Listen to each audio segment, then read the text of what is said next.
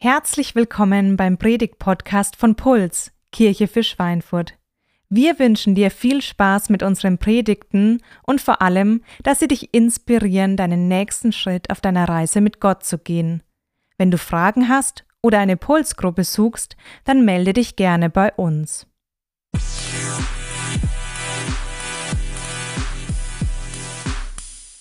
In der letzten Woche äh, habe ich bei uns in der Garage irgendwie rumgekramt, habe die Garagentür aufgemacht, also dieses Tor, was eine Garage zur Garage macht, glaube ich.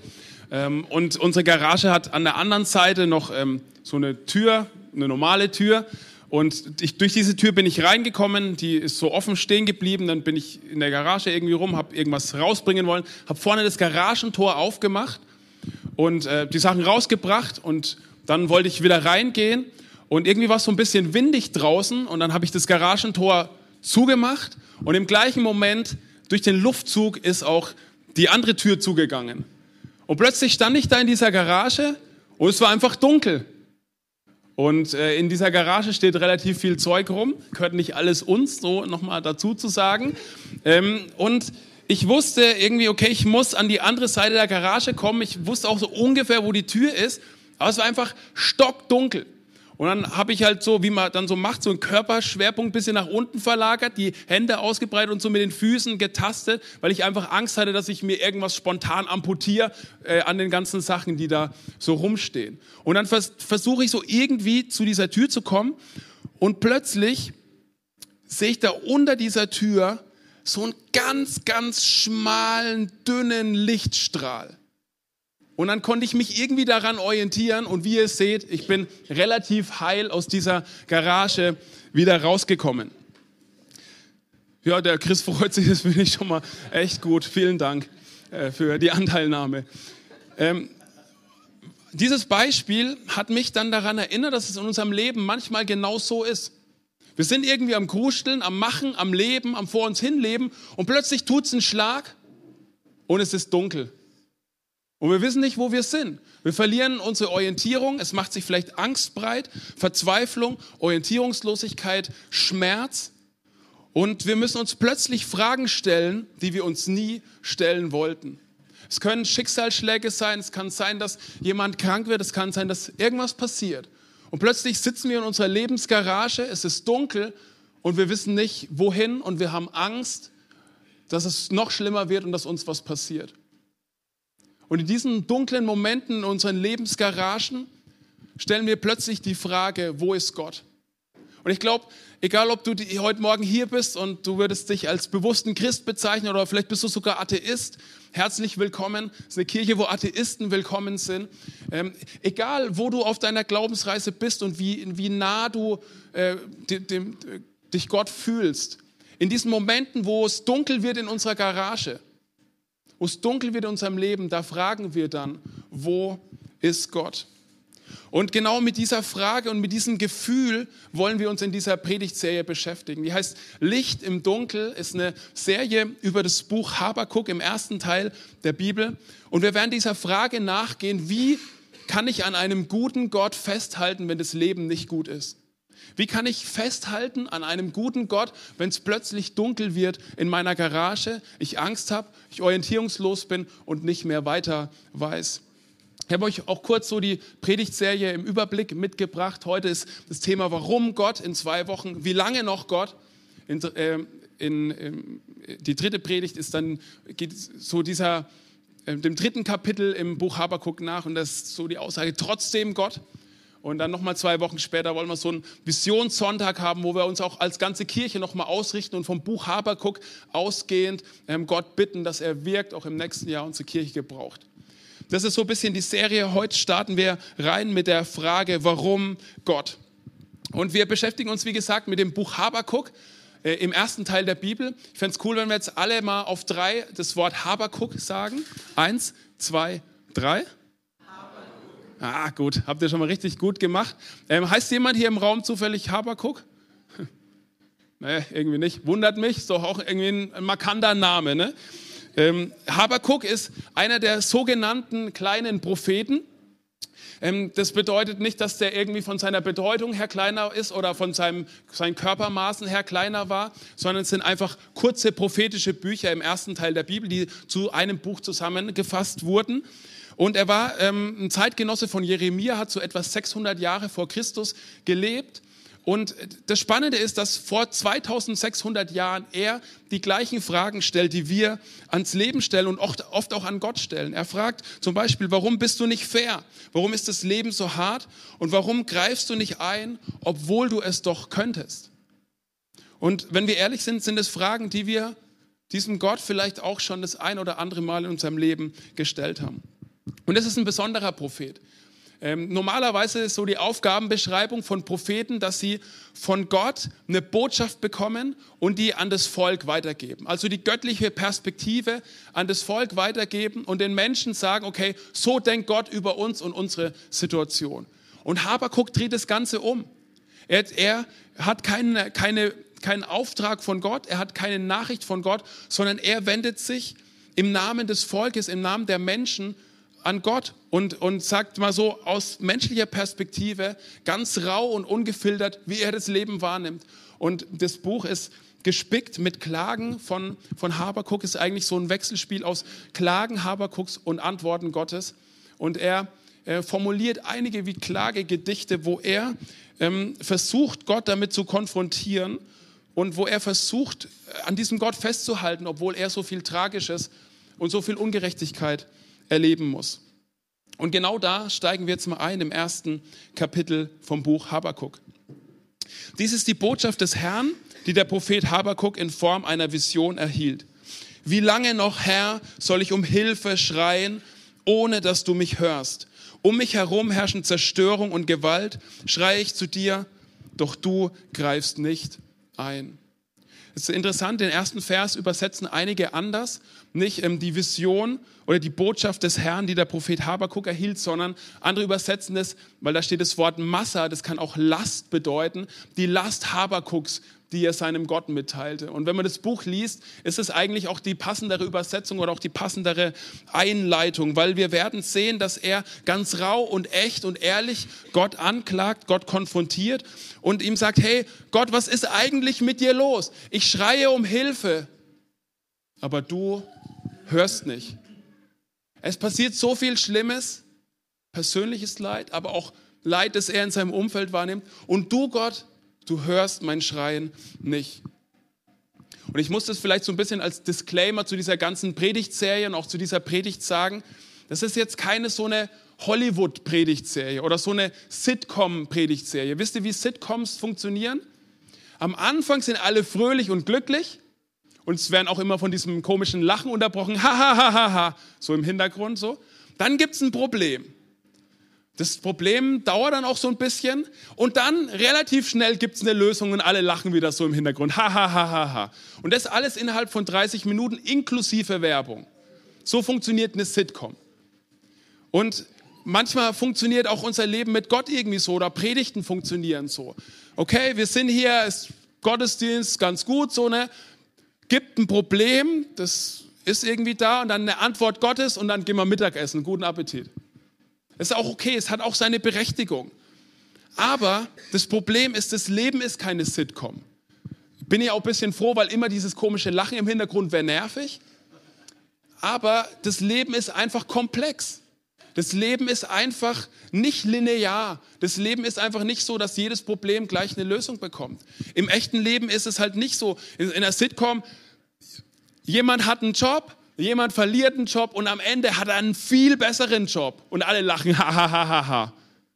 Und im echten Leben ist es so, du hast einen Job, du verlierst einen Job und du bleibst arbeitslos und kriegst vielleicht keinen Job und musst es aushalten. Das Leben ist keine Sitcom und genauso ist auch das Buch Habakuk keine Sitcom. Das Leben ist keine Sitcom. Du, du verlierst deinen Job, bist arbeitslos und bekommst keinen neuen Job. Du, ähm, dein Ehepartner betrügt dich, du bist alleine und du bleibst alleine. Du wirst krank, besiegst die Krankheit und die Krankheit kommt wieder zurück. So ist es doch oft im Leben, dass es eben nicht so linear ist und nicht einfach immer auf eine Lösung hinläuft. Und jetzt haben die guten Christenmenschen im Raum auch noch ein zusätzliches Problem, dass wir manchmal echt sehr selektiv auch die Bibel lesen. Wir haben dann auch so schöne bunt angemalte Wandkalender, wo so schöne grüne Wiesen sind. Der Himmel ist blau und da stehen dann so nette Bibelverse drauf, die einfach schön sind, die so gut runtergehen irgendwie. Und dann glauben wir irgendwie auch, dass das christliche Leben irgendwie so happy clappy sein muss und immer gut funktioniert und immer auf eine Lösung hinweist. Und vor ein paar Wochen habe ich mit einer jungen Frau gelesen, äh, äh, geredet und sie hat zu mir gesagt, hey, zu mir haben Menschen gesagt, wenn du Christ wirst, dann wird dein Leben besser. Und mein Leben ist schlechter geworden. Ich habe Dinge erlebt, die hätte ich niemals erleben wollen. Und dann musste ich zu ihr sagen, es tut mir leid, dass andere Christen das zu dir gesagt haben. Mit Gott zu leben ist keine Garantie, dass das Leben irgendwie besser wird.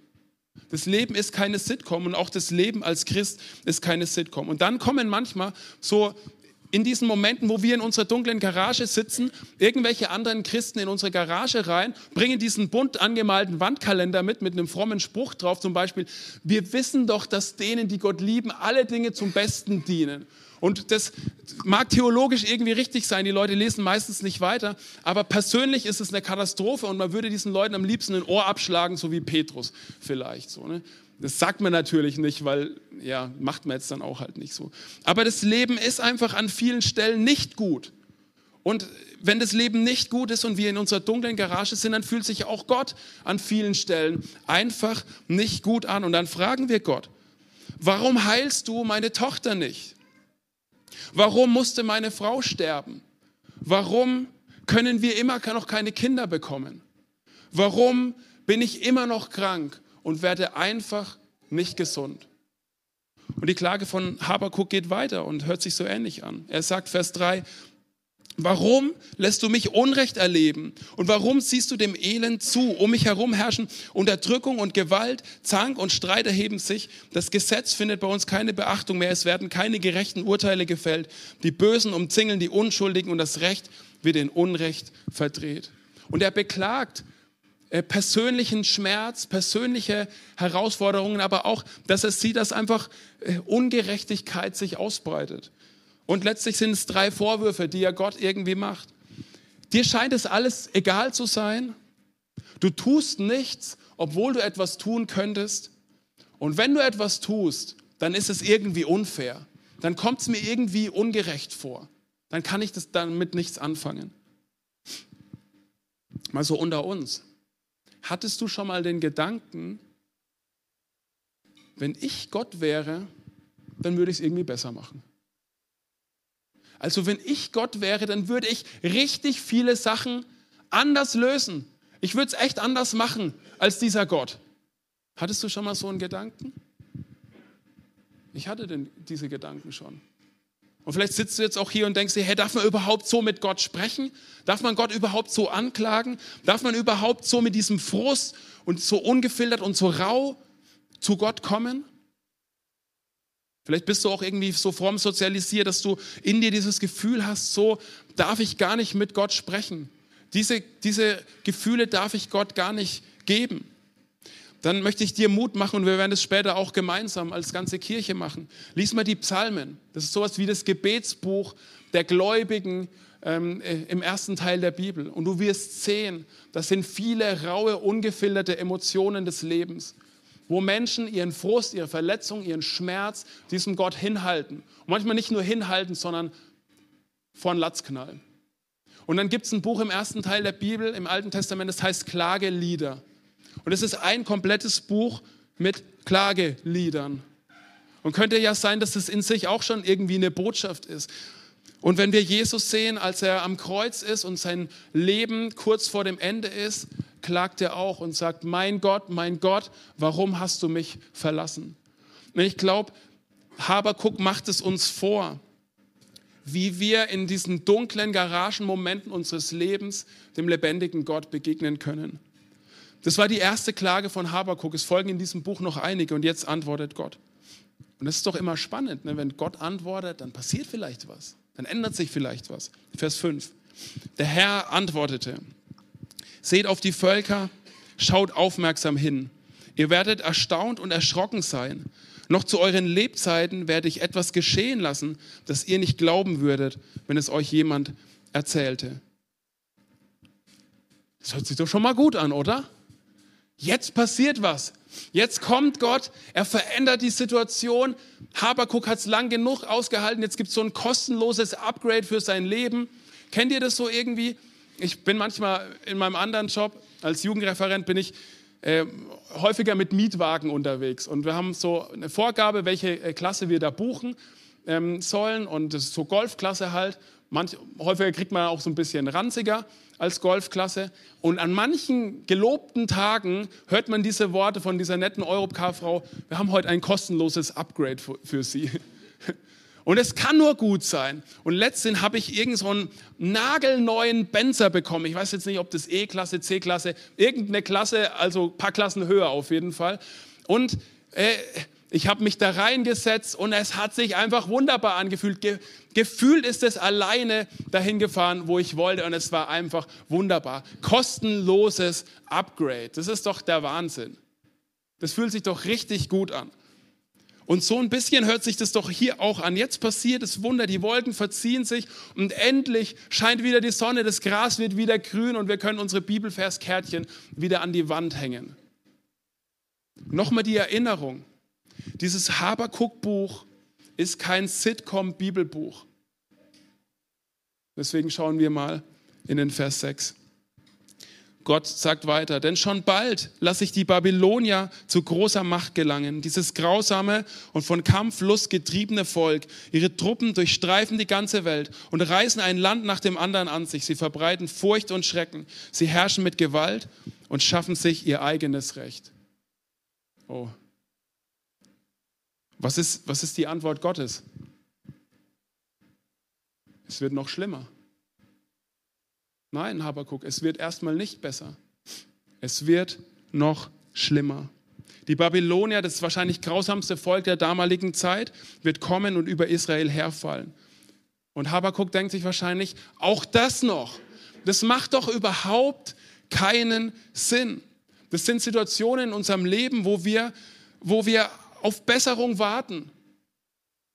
Aber es wird schlimmer. Das sind Situationen in unserem Leben, wo wir uns Erleichterung wünschen und es kommt eine zusätzliche Last dazu. Und wie, wie reagiert Habakuk auf diese Nachricht? Was macht Habakuk? Er tut genau das, was sein Name aussagt. Habakuk heißt nämlich der Umklammerer. Das ist die Bedeutung seines Namens. Habakuk heißt der Umklammerer. Und man kann diese Bedeutung des Namens auflösen in zwei Richtungen. Es bedeutet umarmen und ringen. Und genau das macht Habakuk in diesem Moment, wo er diese Nachricht von Gott bekommt. Es wird noch schlimmer. Er nähert sich Gott. Er klammert sich an Gott. Er umarmt Gott. Aber gleichzeitig ringt er mit Gott. Er konfrontiert ihn mit seinen Fragen, mit seinen Zweifeln, mit seiner Klage. Er ringt mit Gott aber er lässt ihn nicht los. Und das sehen wir in den nächsten Versen, Vers 12 und Vers 13. Da sagt er folgendes: Herr, du bist doch, bist du nicht von alters her mein heiliger Gott? Umarmen. Ich, ich kenne dich doch. Wir kennen uns doch. Wir, waren, wir sind doch schon zusammen unterwegs gewesen. Nein, wir werden nicht sterben, Herr. Kämpfen, äh, konfrontieren. Herr, du hast die Babylonier dazu bestimmt, ein Strafgericht an uns zu vollstrecken, uns zu züchtigen. So eine Konfrontation. Aber deine Augen sind doch zu rein, als dass sie Böses mit ansehen könnten. Und du erträgst es nicht, wenn Menschen gequält werden. Das ist dieses Umarmen wieder. Und dann geht es gleich weiter mit dem Ringen, mit dem Konfrontieren. Warum aber siehst du jetzt dem Tun dieser Verräter zu? Warum schweigst du jetzt? wenn durch diese Räuber andere vernichtet werden, die doch gerechter leben als sie. Und es, sein Name ist Programm, der Umklammerer. Er hält sich an Gott fest, er umarmt Gott und gleichzeitig ringt er mit Gott, er spricht mit Gott. Und das, was er mit Gott erlebt hat und, er, und was er über Gott weiß, er klammert sich an Gott und gleichzeitig konfrontiert er ihn mit seinem Schmerz, mit dem, was einfach nicht in sein Bild von Gott passt, mit seinen Zweifeln, seinen Fragen. Und damit macht er mit seinem Namen und auch mit seinem Leben vor, wie wir in diesen dunklen Momenten in unserem Leben diesen dunklen Zeiten, die auch manchmal viel länger sind als ein Moment, wie wir mit dieser Dunkelheit umgehen können und auch wie wir mit Gott umgehen können. Er umarmt Gott, aber er ringt auch mit ihm. Jetzt brauche ich kurz den Chris, um das euch mal zu zeigen, wie das aussehen kann. Chris ist wieder mal Gott. Das äh, findet er immer gut. Und was Habakuk macht, ist, dass er sich an Gott festklammert, dass er Gott umarmt. Und er sagt, ich, wir kennen uns doch, wir sind uns doch nahe. Und im nächsten Moment fängt er an zu ringen und sagt, es kann doch nicht sein, ich kenne dich doch ganz anders. Das darf doch nicht sein. Und im nächsten Moment hält er wieder aus und sagt, aber du bist doch eigentlich gut. Und er fängt wieder an zu ringen und konfrontiert Gott und, und bleibt aber in dieser Umklammerung. Vielen Dank. Und genau das macht Habakuk aus. Genau das ist sein Name. Genau das ist das Programm, mit dem er lebt. Sein Name ist wirklich Programm. Und ich glaube, das dürfen wir von Habakuk lernen für unsere dunklen Zeiten, für die Momente, wo es plötzlich in der Garage unseres Lebens dunkel wird. Du darfst dich an Gott klammern und dabei mit ihm kämpfen. Du darfst dich an Gott klammern und gleichzeitig im gleichen Moment mit ihm kämpfen, mit ihm ringen. Du darfst zu Gott kommen und seine Nähe suchen und irgendwie dich an ihm festhalten und gleichzeitig ihn anschreien, klagen, mit ihm ringen, ihn konfrontieren mit einem Schmerz, mit einem Zweifel, mit einer Unzufriedenheit, mit einer Verzweiflung über die Ungerechtigkeit oder das, was du erleben musst. Weißt du, Gott will lieber, dass du zu ihm läufst und ihn anschreist, als dass du von ihm wegläufst und es alles für dich behältst und in dich reinfrisst. Und deswegen darfst du zu Gott kommen in diesen dunklen Zeiten und dich umarmen, äh, ihn umarmen und gleichzeitig mit ihm ringen, mit ihm kämpfen. Aber bleib in dieser Umklammerung. Ich habe dir ein Zitat mitgebracht von einem amerikanischen Pastor, hat auch ein Buch über das Buch Habakkuk geschrieben, das uns teilweise auch für diese Serie inspiriert hat. Er formuliert es so. Was wäre, wenn das ehrliche Eingestehen von Zweifeln der erste Schritt zu einem tieferen Glauben wäre? Was wäre, wenn das Eingehen auf deine geheimen Fragen die Tür zu einer reifenden Erkenntnis von Gottes Charakter öffnet? Was ist, wenn die Annäherung an Gott, die Entwicklung echter Vertrautheit mit ihm, es erfordert, das Unerträgliche zu ertragen? Ihn, Gott, durch eine ominöse Äußerung hindurch zu hören, Gott im Moment der Dunkelheit zu vertrauen seine Stärke zu umarmen, wenn du durch eine Last schwach bist. Was ist, wenn es echten Schmerz braucht, um tiefe und beständige Hoffnung zu erfahren?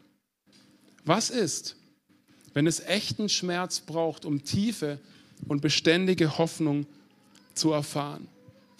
Umarmen und ringen. Umarmen und ringen. Klammern und kämpfen. Ich habe euch mal einen kleines, kleinen Videoclip mitgebracht, wo man das bisschen sieht, wie das im Leben eines ähm, Jesus-Nachfolgers aussehen kann. Wir laufen irgendwie los, wir lernen vielleicht Gott kennen und es fühlt sich gut an. Es geht irgendwie bergauf, wir erleben Gott und erleben vielleicht auch Höhepunkte in seinem Leben. Und plötzlich geht es bergab. Die Garagentür geht zu, es wird dunkel, wir haben Fragen, Zweifel und ähm, erleben einen Tiefpunkt. Und wir reagieren darauf. Zum Beispiel, indem wir leugnen, was wir vorher erlebt haben. Oder wir aufgeben wollen. Oder wir warten einfach. Und dann kommen diese Momente, wo es vielleicht noch schlimmer wird, wie bei Habakuk. Und da in diesen Momenten, wenn wir da lernen, wie, wie Craig Rochelle es ausgedrückt hat, was wir gerade gelesen haben, das Unerträgliche zu ertragen und dort in dieser Umklammerung zu bleiben, zu umarmen und zu ringen, dann könnte es sein, wie es in diesem Zitat ausgedrückt war, dass wir wegen diesem Schmerz, wegen dieser Verzweiflung wirklich beständige Hoffnung erleben. Umarmen und ringen, klammern und kämpfen. Und ich habe manchmal das Gefühl, dass Kinder damit ein bisschen besser sind als wir Erwachsene. Meine Tochter ähm, ist oft emotional in beide Richtungen und manchmal ist sie vielleicht auch ärgerlich auf mich. Und dann sagt sie vielleicht sowas wie, ich bin stinksauer auf dich, aber ich will, dass du mich in den Arm nimmst. Und dann nehme ich sie in den Arm und sie windet sich so, hält sich vielleicht oben an mir fest und tritt mich unten. und sagt sowas wie, ich will, dass du weggehst, aber ich möchte irgendwie bei dir bleiben. Und das ist genau das. Das ist genau dieses Gefühl. Und das ist genau die Art und Weise, wie wir uns an Gott wenden dürfen. Umarmen und ringen. Uns an Gott festhalten. Und genauso macht es Habakuk. Manchmal erleben wir Situationen in unserem Leben, wo Gott uns mehr zumutet, als wir tragen können, weil wir dann nicht anders können, als uns auf Gott zu werfen und in diese Umklammerung hineinzugehen. Und weißt du, Habakuk, dieses Buch hat drei Kapitel. Und es wird im zweiten Kapitel nicht besser. Und im dritten Kapitel auch nicht so richtig. Es gibt keine Lösung in diesem Buch. Und es gibt auch in dieser Predigt keine Lösung. Diese Predigt ist jetzt so gut wie vorbei.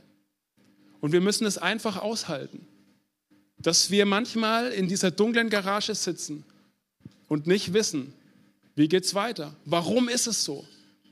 Aber wir können von Habakuk lernen, zu ringen und zu umarmen. Und dazu möchte ich dich auch ermutigen und herausfordern. Klammern und kämpfen. Ich weiß nicht, wie es dir geht. Vielleicht ähm, bist du hier und denkst dir, hey, ist doch ein schöner Herbsttag. Warum haben wir heute so eine Depri-Stimmung irgendwie? Mir geht es doch eigentlich gut. Dann möchte ich dir keine Angst machen, aber möchte dir sagen, in unserem Leben ist es nicht die Frage, ob wir solche dunklen Momente erleben, sondern nur die Frage, wann wir sie erleben. Und es ist gut, wenn wir uns darauf vorbereiten und Strategien lernen, wie wir in diesen Zeiten leben können und leben wollen. Und vielleicht bist du heute Morgen auch hier und du spürst genau das, dass es irgendwie dunkel ist. Und du hast Fragen, die du vielleicht auch schon länger mit dir rumträgst. Und deswegen möchte ich dich wirklich ermutigen. Klammere dich an Gott und kämpfe mit ihm gleichzeitig. Leugne deine Zweifel nicht, aber lasse dich von deinen Zweifeln zu Gott treiben, nicht von Gott weg. Also Jesus selbst ist das beste Beispiel dafür, dass guten Menschen schlechte Dinge passieren.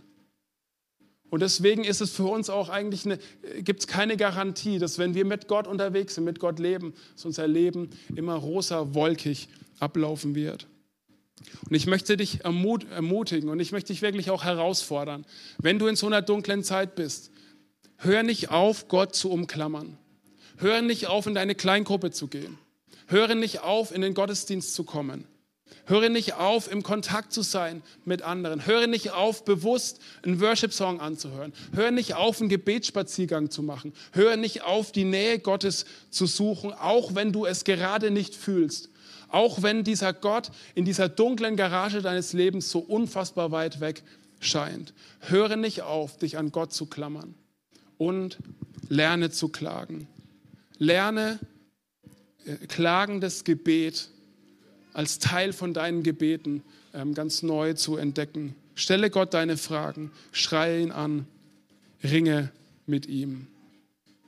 Du darfst dich an Gott klammern und dabei mit ihm kämpfen. Ist ähm, mega spannend für uns als Familie gerade. Ich habe das letzte oder vor zwei Wochen im Gottesdienst auch schon geteilt. Wir haben vor einem Jahr festgelegt, dass wir an diesem Sonntag ähm, mit dieser Predigtserie starten werden über das Buch Habakuk, dass das unsere Herbstserie wird. Und wir als Familie leben gerade eine Zeit, wo wir dieses Umarmen und Klammern auch ganz neu selber durchbuchstabieren dürfen. Ich habe euch mal ein Bild mitgebracht ähm, aus unserem Bad. Das ist meine Tochter Lotte und meine Frau Anne. Und ähm, einige von euch wissen das, äh, wir erwarten Nachwuchs. Und Anne hat so eine Schwangerschaftserkrankung, die heißt Hyperemesis gravidarum. Das ist übermäßige Schwangerschaftsübelkeit. Ihr ist 24 Stunden am Tag speiübel. Sie war im Krankenhaus, weil ihr Stoffwechsel kurz vorm Zusammenbrechen war. Sie muss sich mehrmals am Tag übergeben. Sie kann nicht sprechen vor Übelkeit. Sie ist eigentlich bettlägerig seit sechs bis sieben Wochen. Und das belastet uns natürlich als Familie, als ganze Familie. Das ist für sie natürlich am schwierigsten, aber auch für die Kinder ist es extrem herausfordernd. Ähm, sie vermissen ihre Mama. Für mich ist es natürlich auch herausfordernd in dieser Zeit. Und ich habe das Gefühl, wir, wir lernen neu dieses Umarmen und Ringen, dieses Klammern und Kämpfen. Und da ist wirklich beides dabei. An manchen Tagen ringen wir mit Gott und sagen, warum Gott? Du könntest es doch jetzt wegnehmen. Du könntest doch dafür sorgen, dass jetzt in diesem Moment die Übelkeit endet. Und wir beten auch so. Und wir fragen, unser Leben war doch schon herausfordernd und komplex genug. Warum das jetzt auch noch? Und in den nächsten Momenten umarmen wir Gott und strecken uns bewusst nach ihm aus. Ich mache trotzdem einen Gebetsspaziergang. Ich höre trotzdem ein Lied, das mich irgendwie bewegt, während ich die Spülmaschine ausräume oder Wäsche aufhänge. Weil wir beides brauchen. Und weil wir nur so durch die dunklen Zeiten und durch die dunklen Garagen unseres Lebens hindurchkommen. Ich möchte jetzt gleich mit euch was ausprobieren. Ihr dürft jetzt erstmal einfach noch sitzen bleiben. Wir hören gleich ein Lied. Ähm, du darfst das auch gerne mitsingen. Vielleicht kennst du es noch nicht. Es, wird, es ist das Lied Highs and Lows. Und es wird sowas wie der Seriensong. Wir werden ihn jeden Sonntag in dieser Serie singen. Und du darfst jetzt einfach mal sitzen und dieses Lied auf dich wirken lassen. Und danach wollen wir so eine Klagezeit haben, wo du für dich vielleicht zum ersten Mal Gott klagst. Vielleicht machst du, möchtest du das ganz frei in deinem Herzen machen, was dir gerade auf dem Herzen liegt. Ansonsten siehst du auch vorne eingeblendet Texte aus den Psalmen, die du einfach nutzen kannst und sie auch zu deinem Gebet machen kannst. Und am Ende von diesen Psalmen, von dieser Klagezeit, komme ich nochmal nach vorne und bete.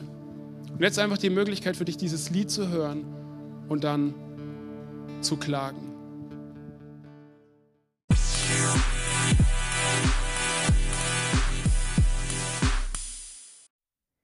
Wir hoffen, dass dir diese Predigt gefallen und geholfen hat. Wenn du Fragen hast, melde dich gerne bei uns. Alle Infos findest du auf www.puls-kirche.de.